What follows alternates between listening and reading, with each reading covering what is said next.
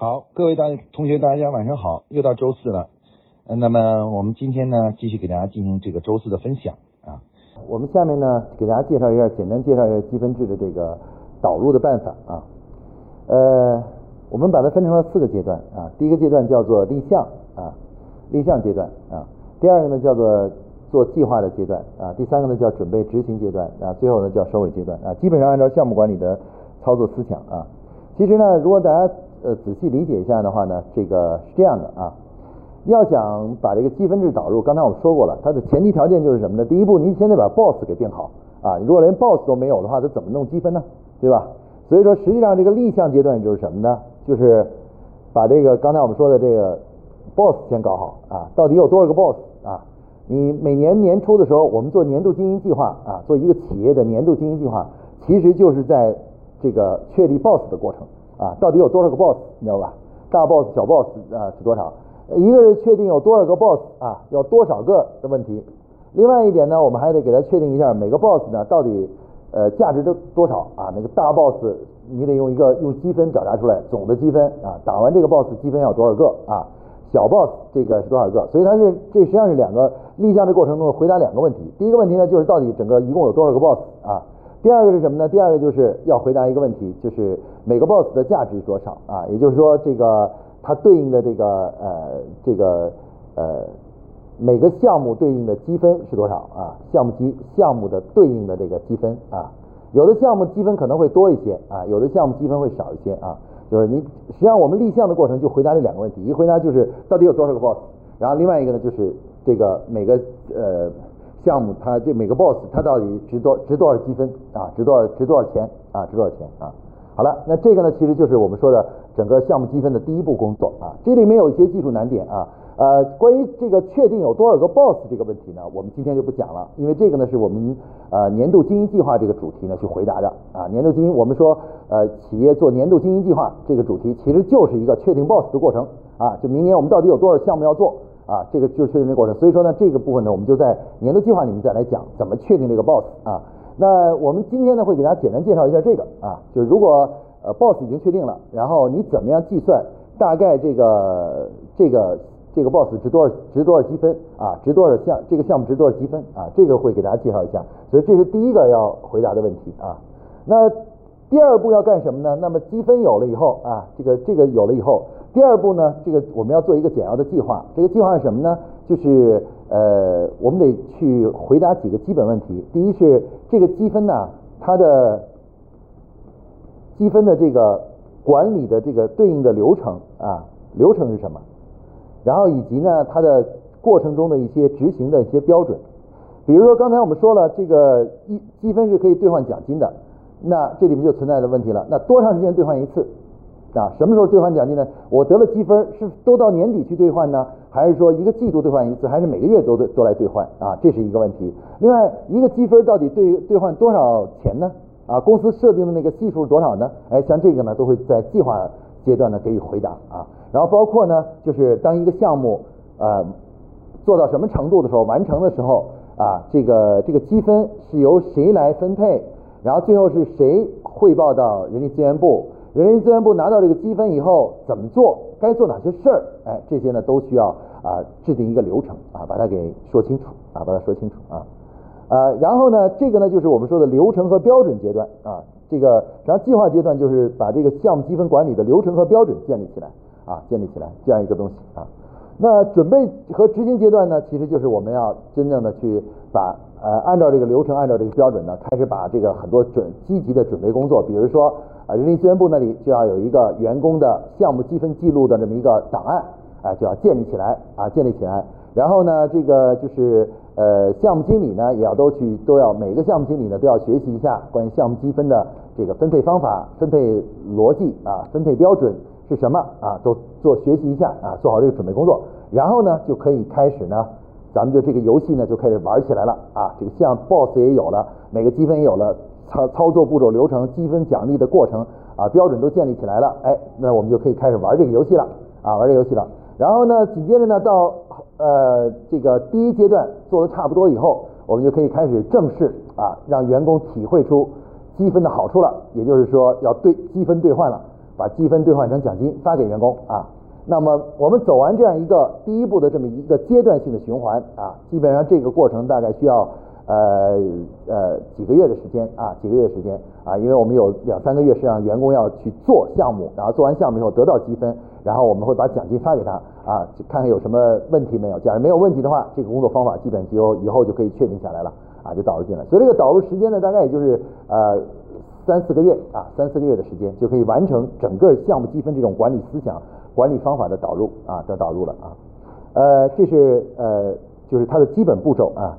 在这个过程中呢，我们有很多很多的一些呃技术的问题啊，技技术问题啊。第一个问题呢，我们要给大家回答的就是这个每个 boss 到底价值怎么估算啊？这是一个特别基础性的问题啊。哪个 boss 到底是一个呃怎么评估它是难打还是好打啊？是好做还是难做啊？那在这里呢，我给大家介绍一个模型呢，是项目积分的这个呃这么一个呃计算模型啊。项目积分呢，我们可以简称用英文简称呢，呃用啊 PC 吧。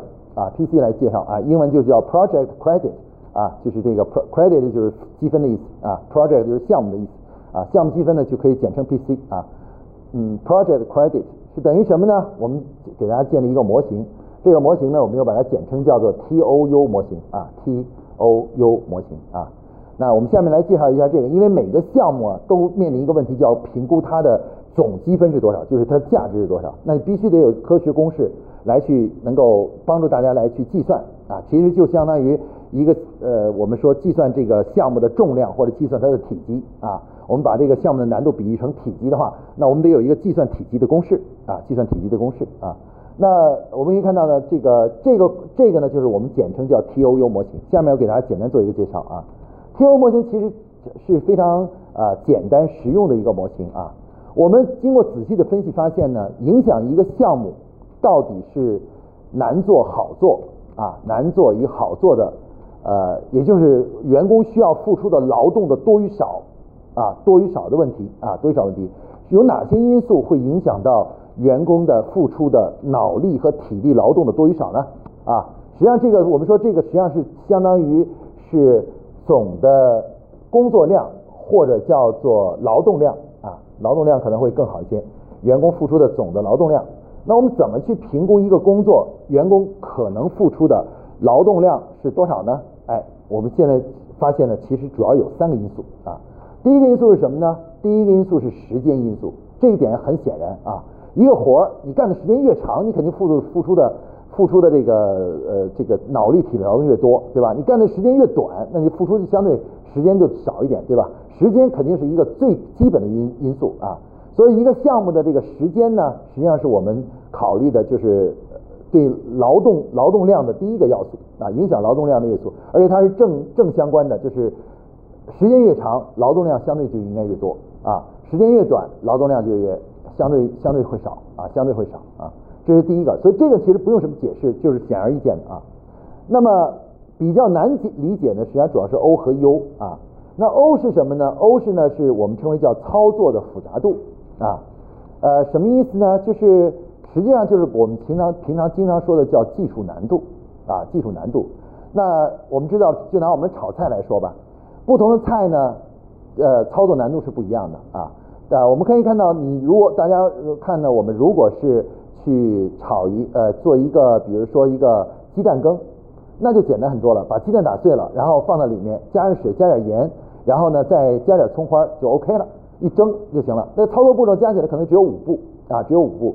但如果你要是炒做一个呃，比如说是红烧排骨啊，或者是一个比如说呃这个再复杂一点的一个，比如说地三鲜啊，就是东北菜中的地三鲜，这个就比这个要复杂多了啊，复杂多了，因为它的整个处前期处理过程，切呃要先要洗干净，切切完了以后的话，还要分别处理，处理完了以后，然后最后。再那什么啊，一个红烧排骨前期呢，先要把它洗干净了，然后要用高压锅把它压压压压软，然后呢再到再呃用调汁调完汁以后，然后再来煮，哎，它的过程要复杂多了。我们可以看到呢，其实所谓的 O 是什么意思呢？其实就是这做这件事情，它所经历的这个呃步骤，以及这个就是呃就是人们要投入的这个脑力劳动的多与少啊，那有的东西很就得费脑子，有的东西呢就不费脑子啊，就基本上什么脑子也不用费啊，有的东西呢就很费脑子啊。那这个 O 呢，其实就指的是这个意思啊。那 U 是什么东西呢？U 呢，呃，O 的英文名称呢，呃，T 呢，我们大家看的就是 time，O 呢，其实它的英文名字就是呃 operation 啊，operation，operation 就是操作的意思啊，操作的意思啊。呃，这个 U 是什么东西呢？U 呢，英文呢，我们用的是呃 uncertainty 啊，uncertainty 呢就是不确定性啊，不确定性啊，不确定性是什么意思呢？不确定性呢，指的是啊，做一件事情啊，受到外部环境的干扰的情况啊。我们知道，有时候如果一件事儿啊，不受到任何人的干扰，那这件事做起来，哪怕比较复杂，其实也比较好做。其实我们在生活中做的最害怕、做最难的事情是什么呢？就是这个事儿啊，老有外部的因素会干扰你啊，不能不能让让你不能按照一个固定的流程去做啊，经常是会出现一些意外因素。啊，就是意外因素。那这种意外因素呢，是导致这个项目要想成功啊，它的这个成功率就降低了。同时呢，我们要想把一个项目做成功呢，付出的劳动呢也会多很多啊，因为你要控制住任何一个意外因素进来以后，你马上就要处理啊，就立刻处理，然后你才能那什么呢？才能这个就是呃，才能才能最后啊，就是这个什么啊，就是把这事情做成功啊。所以说呢，呃，所以仔细分，经过我们仔细分析啊，发现我们发现呢。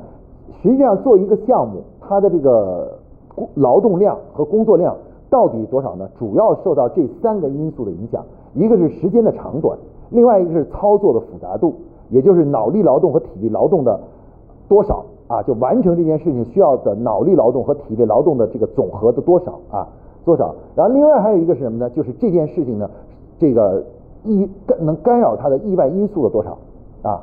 干扰的意外因素越多，这个事情做起来就越麻烦啊，就越容易越要付出额外的这个就是劳动啊。如果没有什么干扰啊，那它基本就是就啊，可以说它的这个就是呃难度就降低了啊。我们举个例子吧，比如说像我们内部的呃财务的管理，刚才我们说的，比如说报销管理啊，还有比如发工资，这像报销管理、发工资这个东西呢，其实我们基本上没有什么可以干扰的外部因素。啊，基本干扰能干扰我们的很少很少。那当然，偶尔国家会公布一个新的什么一个法规啊什么之类的，可能干。但一般情况下，基本上没什么可干扰的东西啊，没有什么可干扰的东西啊。但是呢，比如说我们平常说谈啊，搞促销，搞一次促销，或者是呢做一个销售工作，这个干扰因素就多了，意外因素非常多，对吧？那个这个，因为涉及到了好多个不同的外部的角色，外部的角色一多了以后，啊，这个基本上出现意外的情况就特别多啊，就就特别多啊。那所以说呢，我们就用这样一个公式来去呃计算什么呢？劳动量啊，而且它们的关系呢，我们仔细分析了以后，你就发现呢，它是一个乘积关系啊，乘积关系，因为它们都是正相关啊。大家看到这都是正相关，时间越长，劳动量越大。然后这个呃这个什么就是欧越这个操作复杂度越复杂呢，它的这个劳动量也会越大，都是正相关。所以正相关的话呢，基本上科学的公式呢就肯定是一般通常来讲的都是乘积关系啊，就是一个乘积关系啊，乘积关系。好了，那现在我们目前的来讲的话呢，为了能够在企业实际管理中呢把它简化操作，我们来谈谈呢就是对于 T O U 的这个设计设计逻辑和思想啊。那虽然我们这个这个公式是没问题的，可是问题 T 怎么获得呢？O 怎么这个 O 这个数字怎么生成呢？U 怎么生成呢？哎，这都是需要回答的问题。因为如果你不回答，你就没法操计算和操作，对吧？啊，我们先来回答一下什么呢？先回答一下 T 啊 T，就 T 呢倒是最好的量化的啊量化的啊。那首先呢，我们是我们设做了一个什么样的设计呢？为了让这个公式变得更简便、容易操作啊，容易操作，我们目前呢就把这三个要素呢，这个三个要素呢，认为啊，它都是同等重要的，就是同等影响到这个劳劳动量的。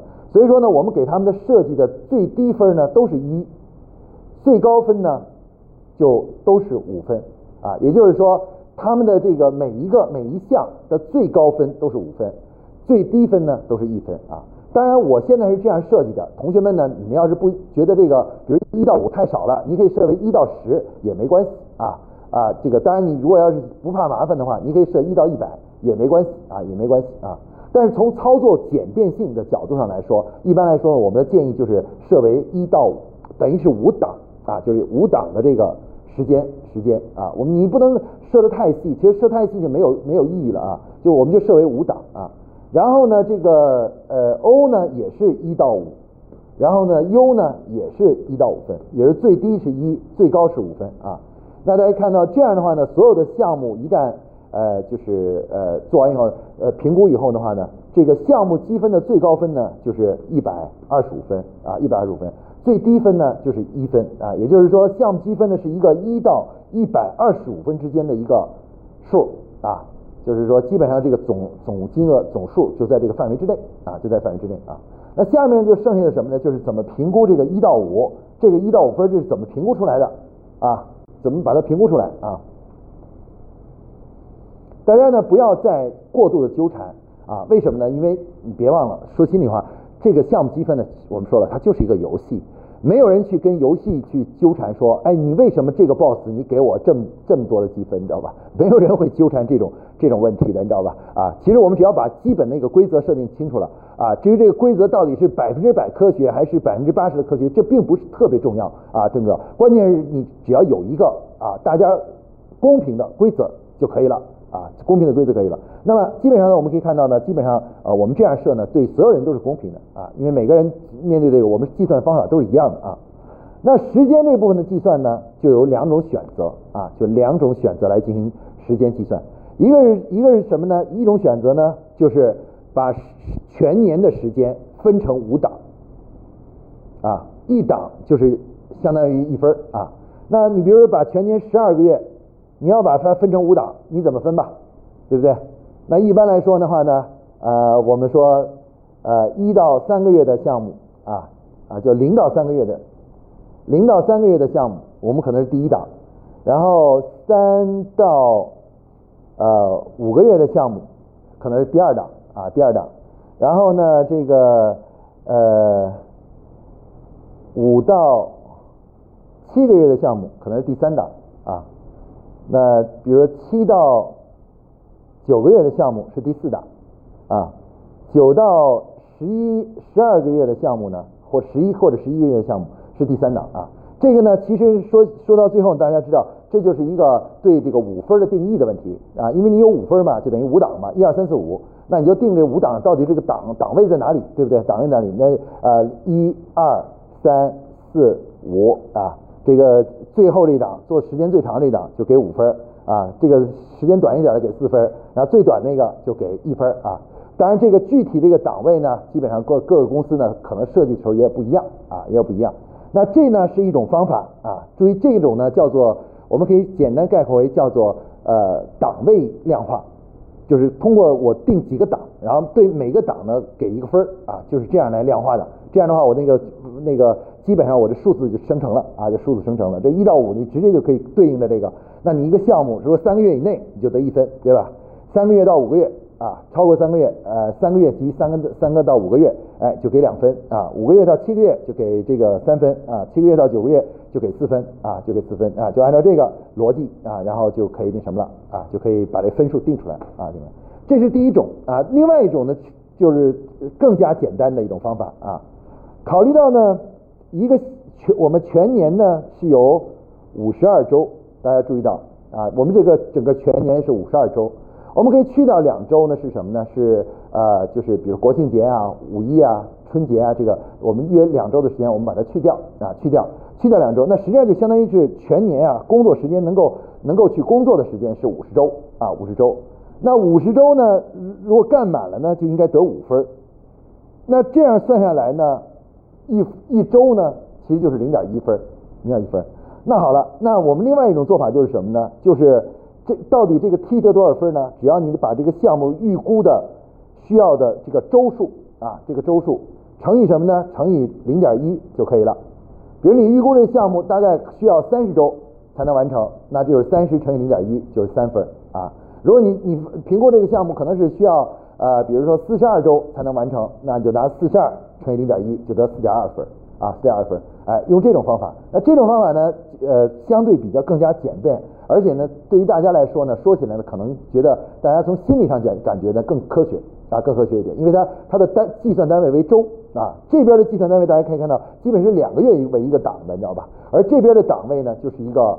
啊，这个这个就就啊精细很多啊，是零点一一个单位，就是一周为一个单位，一周为一个单位来来那什么的，可能对于员工来说，员工会觉得这个更公平啊，这个更加公平啊。那这个呢，就是我们说的 T 的计算方式啊，T 的计算方式啊，T 的计算方式就是这样的。然后呢，O 我们来讲讲 O 的计算方式啊，O 的计算方式，O 是怎么计算的呢？O 呢是我们刚才说了啊，它是一个呃。工作的这个操作复杂度啊，操作复杂度啊，我们后面有这个什么啊？那么我们说啊，这个操作复杂度呢，它指的是呃体力劳动和脑力劳动的总和，就管理这个项目、做这个项目的体力劳动和脑力劳动的总和啊。这里面最要命的一点难点是在哪里呢？就是。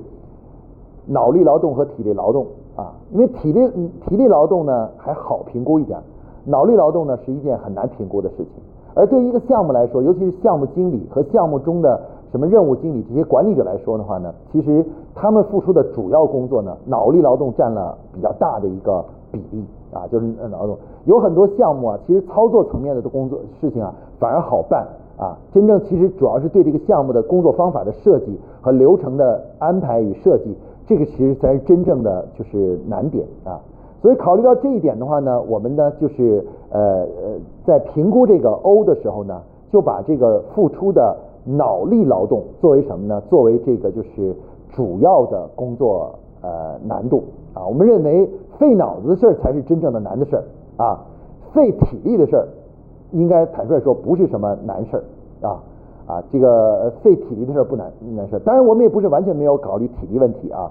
让我们来看一看他是怎么评估的啊。因为我们发现啊，这个一个事情啊，其实我们说所谓的操作很难，其实原因是什么呢？啊，一般来说一件这样的难事呢，它最难的一点是啊，当一件事情呢是没有理论的啊。当因为一个难一个工作的难这个难难与难与易啊，首先是看这件事儿有没有一个规律对应的规律。如果你有对应的规律了啊，有这个对应的理论和规律的话，做这件事儿就简单多了啊。比如说我们说，让我们现在在座各位去种棉花，那种棉花你要去种的话呢，对于你来说很难。原因是什么呢？原因是你现在其实是不知道种棉花棉花成长的规律的。但如果你交给一个种过棉花的农民来去去做种的话，那就简单多了，因为他知道棉花的整个的播种啊、生长的规律是什么啊，规律是什么，然后他就按照那个去做就可以了，按照做就可以了。所以我们认为啊，一件事情难，第第一第一难是什么呢？有没有理论啊？没有没有呃不知道规律啊，这个事儿就是最难的啊，你根本就不知道这个事儿的规律是什么，所以你做这个事儿这个难度是非常非常大的。啊，非常非常大的啊。那么第二个难是什么呢？第一个难是没没不不知道理论，没有不懂的规律。第二难是什么呢？没有对应的具体的操作流程啊。有些事儿规律你是知道的，但是呢，你对具体操作的步骤啊是不知道的啊是不知道的，因为你没有没有曾经总结过，或前人也没给你总结过。没总结过的话，因为没有这个具体操作流程，所以说你得把这个具体流程给弄出来。这个事儿呢，就难度就很大了啊，难度很大了啊。那么，所以说第第一难是理论难，第二难是流程难啊，第三个难是什么呢？是经验啊。有些东西既有理论又有流程，但你虽然都有了，但你一次都没干过，那么这里面可能遇到的各种情况呢，其实你是很难预测的啊。那对于你来说，这件事的难度就很大，你付出的劳动。可能比一个手手付出的劳动要多好几倍啊！就像我们开车一样的，我们学习了开车的理论，学习了基本的操作的步骤和流程啊啊，然后我们就去开车。你会发现，你同样开开这个车，你和一个开了很多年车的一个人老司机来说，付出的那个精力和体力要差很远啊，你新手上路，你简直都紧张死了啊！你什么事儿都不能干，你你还不一定能把车开好。而一个老手的话，上这个开车的时候呢，可以干很多事情，同时干很多事情，同时还不能把车开得很好，就付出的这个精力和脑力劳动很少很少啊。原因是什么？原因就是经验的问题啊，经验的问题。所以说呢，我们认为啊，评估这个 O 啊这个难度的问题啊，其实我们主要是从这三个方面啊，就是理论、流程和经验这个方面。我们认为有理论和没理论会形成很不同的难度啊，有流程和没有流程会形成不同的难度啊，这个有经验和没经验会形成不同的难度。然后于是呢，我们就根据这个啊，根据这个原理啊，注意这个原理就。把这个五分呢，就等于把这个难度呢分成了五档啊，全没有，既没理论，又没有流程，也没有相关的成功经验啊，没有相关的成就是相关的经验吧。这个这个这个 O 值难度系数啊，就是最高，就是五分啊。这三个都有啊，既有理论，又有流程，又有这个相关的经验，哎，那这个呢就是最简单啊，这是最简单啊，基本上就是只给一分啊。同时呢，二三四分呢，只是中间的一个渐进式的过渡啊，就是有的给的根据这个尺度情况给的多一点少一点多一点少一点啊啊，那么这个 O 呢就是这样计算出来的啊。当然这里面有很多细节问题，比如说你怎么评估一件事儿有没有理论呢？啊，怎么评估这个流程有没有流程呢？啊，这个这个可能还是细节操作的问题。那么今天呢，我们在这里就暂时先，因为时间缘故，我就没不能再给大家深入下去了。啊，就我告诉大家，这也是有答，也是有答案的啊，也可以回答这个怎么去判断它的是否有理论，是否有这个呃流程和相关的经验啊，这个判断标准是什么？其实也是有有的啊，只不过在这里呢，我们就暂时先不谈这个问题了，先不讲这个问题，先把这个大理论思想谈清楚啊，谈清楚。呃，第三个啊叫不可控性啊，不可控性，不可控性呢，其实呢就是呃。就是指的一个项目啊，一个项目受到外部干扰的啊，受到外部因素影响的。所谓外部因素，就是咱们自己不是自个儿，咱们自个儿决定的，是比如天气是你你无法自己决定的。有些工作它就受到天气影响，会受到可能受到天气影响。那有些因素呢，可能受到政府的影响啊，有些因素呢受到我们现在比如说经济形势的影响啊，经济形势的影响啊等等，这个这个受到影响。比如我们搞一次参加一次促销，我们受到淘宝的影响。啊，淘宝的政策啊，每年都在变啊。参加双十一促销的时候，我们受到淘宝的影响。那这些都是什么呢？叫做我们称为叫啊外部因素啊外部因素啊。那呃比较简比较就是简单，但是比较粗糙的一种做法呢，就是什么呢？就是我们呃笼统的评估一下，就是这件事情啊，就是不可呃不可控因素呃不可控性到底有多大啊？但是这种办法呢，就是相对来说比较感性了啊，叫非常非常的感性，并不值得去学习和借鉴啊。这是，当然这是最简单的。如果你什么都那想把它做得非常简单的话，那我们就等于内部讨论一下这个事儿啊，外部因素影响了多少啊，就是这么定一下啊。但实际上它也有更量化的办法啊，非常量化的办法。那比如说，我们现在有一家企业呢，就给我们提出了一个啊，关于这点上量化的一个基本办法啊，基本办法是什么呢？他就是说，他说啊，他会把一些常见的干扰项目的这个因素啊，把它列出来，啊，把它列出来啊，比如说啊，这个刚才我说的，比如说天气啊，这个呃外部的合作合作伙伴的数量啊，合作伙伙伴的影响，然后呢，比如说是国家政策的影响，国家的政策啊，然后比如说经济。经济形经济形势啊，形势的影响啊，经济形势啊，然后呢就是呃等等啊，他会把各种各样影响项目的这个因素呢都给呃列出来，啊列出来以后的话呢，他会给对这个每一点呢做一个评估，给一个系数啊，就在一一到五里面给个系数啊，比如天气，它可能定为零点一六。他认为这个干扰，这个对项目的干扰因素大概是可以设为零点一六的这个干扰因素啊。然后呢，包括每一个呢都列一个啊，比如这个是零点三啊，这个可能零点啊二五啊，这个可能是零点三五啊三五啊，他就列一个这个啊。然后呢，每个项目呢，每个人做项目的时候怎么定这个不可控性呢？你就看这里面啊，你这个项目受到这些因素的影响啊有多少个，然后把相对应的这个系数拿出来，然后全加在一起，加出多少分呢？就是多少分啊。比如说你这把几个加起来是三点五分，那这个不可控性呢就是三点五分啊。那这是一种办法啊，这是一种办法。当然这种办法也有它不合理的地方，它不合理的地方在哪里呢？就是天气对于不同的项目呢，它的影响就是干扰因干干扰力度是不一样的啊。有的项目对天气很敏感，有的项目呢对天气呢是不敏感啊，不敏感。比如我们举个例子，比如我们想找一个小区到一个小区去进行小区的促销啊，促销活动，那小区促销活动对于天气的敏感性就很高很高。如果你搞促销这个时间段里面有一半的时间都在下雨的话，那基本这个促销效果就基本上就很难达成了，促销目标就很难达成了啊。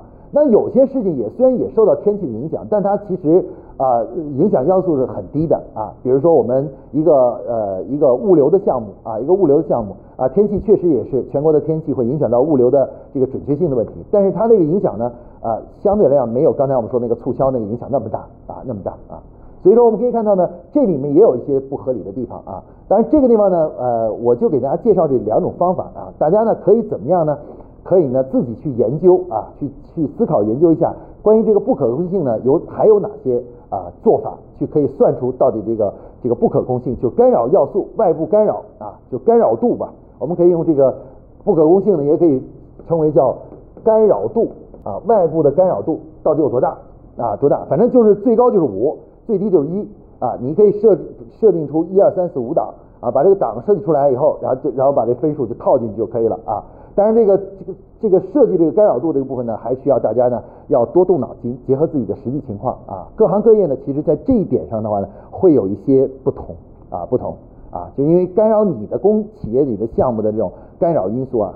这个和别的公司啊还不完全一样啊，不完全一样，包括它的那个力度也是不一样的啊，不一样的。大家可以去自己去呃思考设计一下啊。这个呢也算是我给大家留个作业吧，就今天今天这个一个作业啊，就是如果你们认为今天的学习需要个作业呢，这就是个作业啊，就是你会如果我让你帮我建立一个评估这个不可控性的这样一个一个模型的话，你会怎么建呢？啊，你会怎么样建一个公式来评估这个呢？啊？这个对大家来说挺有意思的，它是一个小小的建模项目，就建模建一个模型啊，建一个模型。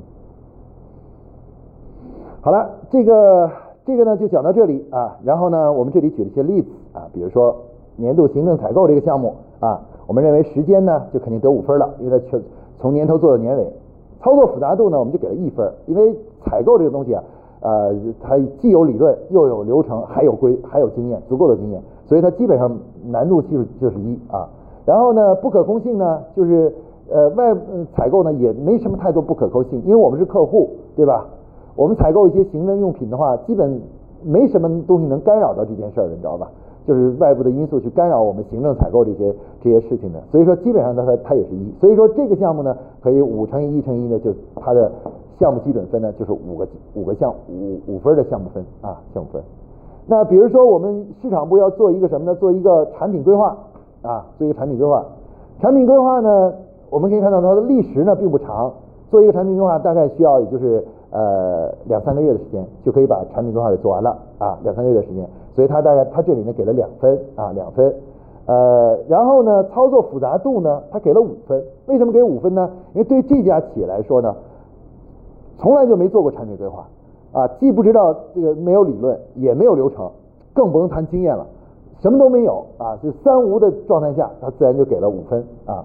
然后不可控性呢，因为这个调这个产品规划本身啊，涉及到了很多方的公司，涉及到了顾问公司，涉及到了。市场调研公司，你知道吧？市场调研公司，而且呢，也涉及到了什么呢？就是呃，研发、研发呀、生产啊等等，这个多个部门都参与到这个这个项目中来那，项目中来。所以它的总体的不可控性呢，就呃不是那么可控啊。有很多东西，比如说整个整体时间控制啊，受到调研公司的影响啊，受到天气的影响，这些都会受都会影响。所以说呢，这里呢就给了三分啊。所以这个这个项目做产品规划项目呢，就有三十个积分。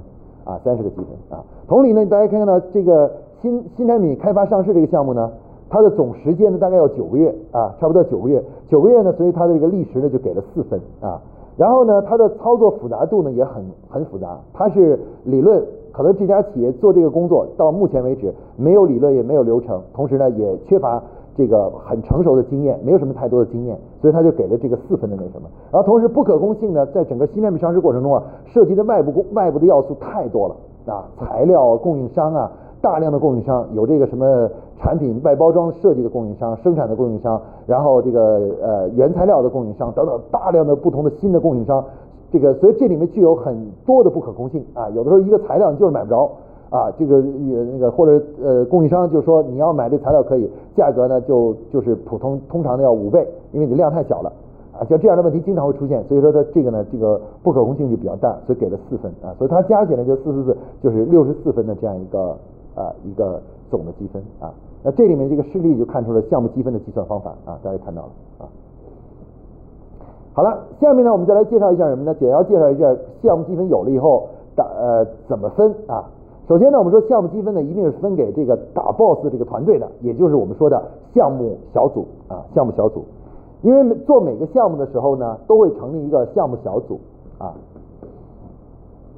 那项目积分是分配给谁呢？就分配给这个项目小组的成员的啊。那通常来说呢，项目小组的里面有几类人呢？第一个呢，有一个领头的，我们把它称为叫什么呢？项目经理啊。然后另外呢，有很多助手。啊，就是帮助他来做这件事的啊，就是协助的啊。然后另外呢，呃，另外呢，这是协助的啊。这这种协助呢，我们就把它叫任务经理啊。项目的下一个单位就是任务，所以他们就是负责完成各个小任务的啊，小任务的。那另外呢，还有给这个项目提供相关专业指导的人，这个呢就是我们说的什么呢？专家啊。实际上我们发现呢，在一个项目小组里面，通常它的组成成分呢，就分为项目经理、任务经理。和相关的专家啊，就是专家，一般主要就是三种类型的人组成的。当然，有些项目是不需要专家的，因为他那什么时候需要专家呢？刚才我跟大家说了，如果你需要专家的时候呢，就说明这个项目啊是没有理论、没有流程啊。一般一个项目一旦没有理论、没有流程的时候，它就必然要涉及到专家的介入啊，专家要帮助你来回答这些问题，就是理论是什么。流程是什么啊？这个要回答这个问题，所以就需要专家。如果你有理论有流程，那基本上专家就没有了，就不需要专家，直接项目经理加任务经理搞定了啊，搞定了。那这个呢，我们未来在项目管理中再来讲啊，下来再讲。那我们现在只是说呢，一般来讲，完整的话，一个项目小组就由这三种人构成啊，三种人构成啊。那这三种人怎么分呢？啊，我们现在的分法呢，基本上都给大家定好标准了啊，基本上是这样的啊，呃，比如一个项目总积分是三十个积分啊，三十个积分，那么。项目经理呢，就首先一般都是分走百分之五十，因为我们认为一个团队啊，他的领导者是最所付出是最大的啊，因为他是对项目的总的负责人，几乎项目所有的责任都在他一个人身上，你知道吧？所以他的这个这个就是呃积分啊是最多的。一般说我们会把拿出百分之五十的积分给项目的啊这个管理者啊，那剩下的这个剩下的这个百分之五十的这个积分啊。比如这个三十个积分呢，他就拿到十五分了，十五分已经是他的了啊。然后剩下的十五分呢，会按照他们各自的工作量来分分配给他们啊。当然有两种方法了，一种方法就是什么呢？我们在做项目之前啊，就由项目经理把工作量给搞清楚，然后已经说找每一个人来，就告诉他说，你参加我这个项目，你你有几个积分啊？就等于事先就承诺了，承诺这个东西的啊。这个是这个积分多少呢？是由项目经理定的。啊，就不是公司的规定，而是项目经理自己评估来确定给几个积分的啊，给几个积分的。然后呢，这个呃呃，包括专家呢也一样啊，专家这个积分有多少，也是项目经理来确定啊，确定专家积分给请哪个专家给多少个积分啊，由项目经理来决定的啊，决定的啊。呃，另外一种呢，就是公司对定一个统一标准啊，就是只要你参加某个项目，工作量拿多少，就应该应该拿多少积分。但是我一般不推荐这种方法啊。因为什么呢？因为我觉得呀，我们应该给项目经理足够的权利，让他能够结合实际情况，自由的去进行一些分配分配工作。如果我们把这个东西定得太死的话，项目经理呢，当面对不同类型的项目的时候，他的决策能力就就很弱，你知道吧？就非常弱，就就没法进行决策，因为受到公司一些相关制度的干扰。所以一般我不建议呢，大家就说公司定一个规定，比如专家参加一个项目一定要给多少积分，你知道吧？啊，一个一个任务经理做一个任务要给多少积分？一般我不太建议这样做。我我的建议是什么呢？这个分配的那个具体分配啊，就是剩下这百分之五十的分配，这个由什么呢？由这个这个就是呃由这个项目经理来决定啊分分配给他们谁啊。呃，而且项目经理其实还可以有一个做出什么样的决定呢？就是把自己的积分让出来。比如他说我你给我十五个积分，但是我觉得呃我这边的积分不够分的，所以他会自己让出一部分积分。他说我只要比如说十二个积分啊，我要拿出三个积分给这个我的团队，团队让能够让我这个团队可以雇一个专家呀，或者是给他们增加一下积分啊。这个权利呢，项目经理是有的啊，就项目经理有减少自己积分的权利，你知道吧？就减少自己的积分，然后把自个儿的积分分给团队的权利啊，这这个都有啊。那这个方面管理就简单多了。大家看到我们的标准其实很简单，就只定了一个标准，就是反正就是分给项目经理这么多钱，这么多积分啊，这么多积分。然后呢，这个剩下的这个积分，呃，小组里怎么分配由项目经理定啊，项目经理自自己来定啊啊。当然，大家会提出一个问题：万一某个项目经理不公正怎么办啊？不公平怎么办啊？或者他啊，或者怎么样呢？大家其实根本不用担心这个问题啊。大家知道，一个项目经理在一家公司里工作不是干一天两天，你知道吧？如果他做事情不公正的话，那未来的话，他在工作中将遇到巨大的困难，因为他的主主导的项目很多人都不愿意参加，啊，由于他不公正，知道吧？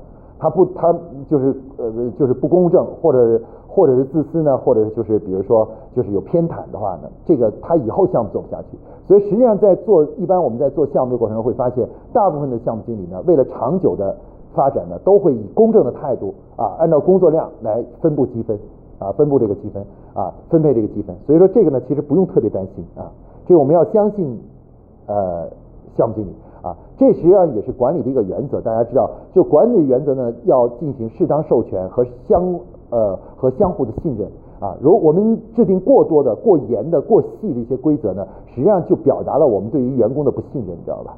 啊，很多人说，哎，我们的规则做的还不够细，其实不对，有些规则就是不能做的太细，因为你做的太细了，等于是剥夺了基层管理者的权利，把他们权利都剥夺了啊。所以，我们在这个设计中呢，其实看到，为了把它做的简单，我们就做做成一个简单的规则，然后这样的话，让他们有足够的权利来来把控这些积分，你知道吧？调动了项目经理的积极性、工作积极性啊，他们他们就有了比较大的权利，你知道吧？这样他们招揽人，比如有把一个人拉到自个儿项目组里来，他招揽人什么之类的，他就有更多的一个空间啊，否则他就没有空间了，你知道吗？一点空间都没有啊。呃，具体的呢，我们这里也给大家做了一个计算的一个呃一个基本的一个规则的介绍啊，这是一个基本规则啊。这个这种呢，就是说呃任务每个任务也计算积分啊。刚当然刚才我已经讲过了，其实这个像这种规则就没必要做到这里啊，其实没有任何意义的。你把这个规则定到这里呢，就无非就剥夺了项目经理的权利了，就不让他去分配这个积分了，你知道吧？我是比较反对这种做法的啊，我非常反对这种做法啊，我就是我我我们一般认为就是什么呢？就是呃定的一个唯一的规则就是项目经理拿百分之五十，剩下百分之五十由项目经理根据工作量来自由的进行啊分配啊分配，采用这样一个基本原则啊这个原则。所以说管理的指导思想呢，其实。我们在做管理工作的时候呢，不管做哪些工作，其实还要注意到，就是永远别忘了管理的最根本的东西啊。管本管理的根本东西，第一是一定是化繁为简啊。第二个呢是什么呢？就是要相互信任啊。呃，我们管理呢，如果一旦出现了就是呃不相不信任下级的员工的话，下级员工在呃工作中呢就会产生很多问题啊。像刚才我们说的这像这里面为什么有些规则我们不定不定那么细呢？其实很简单，就是授权了嘛。我把这个决策权交给了我的项目经理去做这个事，我相信他们会做出正确的一个判断和一个呃决策的啊决策的啊。那当然，如果我要把每个都定得很死的话，那他等于就把他们权利都没有了，他们他们就没完全没没有决策权了啊。到底多少个积分，公司规定已经规定好了，你知道吧？啊，对，我们我们总是认为啊，就是呃，我们很多员工呢认为好像规则定的越细越好，其实不不然啊。其实规则定的过细呢，对企业管理来讲呢，会大幅度降低企业效率，知道吗？降低企业效率。所以说，我们在这里呢，大家看到我的建议还是后面几个呢，由项目经理自我决定啊，进行自我决定。啊，这里我们举一些例子，大家可以看一下啊。你比如说，呃，项目积分的这个计算方式大概是什么样子啊？呃，这个基准分是怎么计算的？然后呃，怎么分配的啊？一共十六分的一个项目，然后项目经理得多少？两个任务经理各得多少，然后专家得多少啊？这个啊，最后呢，我们还要评估一下项目做的好与坏啊，是不是目标达成情况啊？根据这个目标情况呢，我们会算出一个什么呢？算出一个呃，就是质量分啊，这个质量分，项目的质量分，然后它实际上能得到积分呢，并不是那个额定的积分。比如我们原来说是十六个积分，但你是不是能拿到十六个积分呢？还得看你的质量分。你质量分要必须得达成百分之一百的时候，你才能拿到啊十六个积分啊十十六个积分。如果你是小于这个的话，你比如零点五，那它这里能拿到积分呢，其实呃大概呢就没那么多了啊，就是啊你看这个它这个啊它这个它这个项目评估积分是七点六，七点六的话它就是呃实际上实际上每个人拿到的分呢都会打折啊，如果你的质量做的不好的话呢，每个人拿的分都会打折啊。这里面大家看一下演算结果，这个逻辑很容易理解啊，我就不再多讲了啊。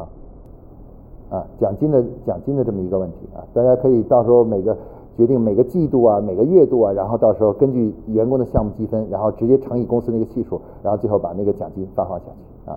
其实大家可以看到，呃，我花了这么短的时间给大家讲完这个，就可以看到项目积分这个工作方法是一个非常简单的方法啊，简单，而且导入起来也比较容易导入。其实它真正最难的一点呢，就是刚才我们讲的，就是呃把 boss 弄清楚啊，就是把那个 boss 给立清楚，这个工作有点难。啊，至于这个 boss 一旦立好了以后，项目积分这个工这个工作方法导入非常容易啊，简单之极啊，所有的员工也都都能迅速理解理解这个这种这个玩法，游戏规则是什么？因为他们在生活中他们遇到过很多次这样的东西，所以这种工作方法呢，可以说对于组织来说呢是又简单又实用，而且呢又好操又便于操作啊，非常好操作啊。这个同时呢，它的好其他好处呢，刚才我都讲过了啊，所以我还是非常希望大家呢能够深入了解和深入学习啊，如有可能的话，在这自个儿的组织中呢啊，去可以尝试一下导入一下项目积分制这种啊管理的思想和方法。好，今天的这个分享工作呢，就给大家讲到这里啊，谢谢大家。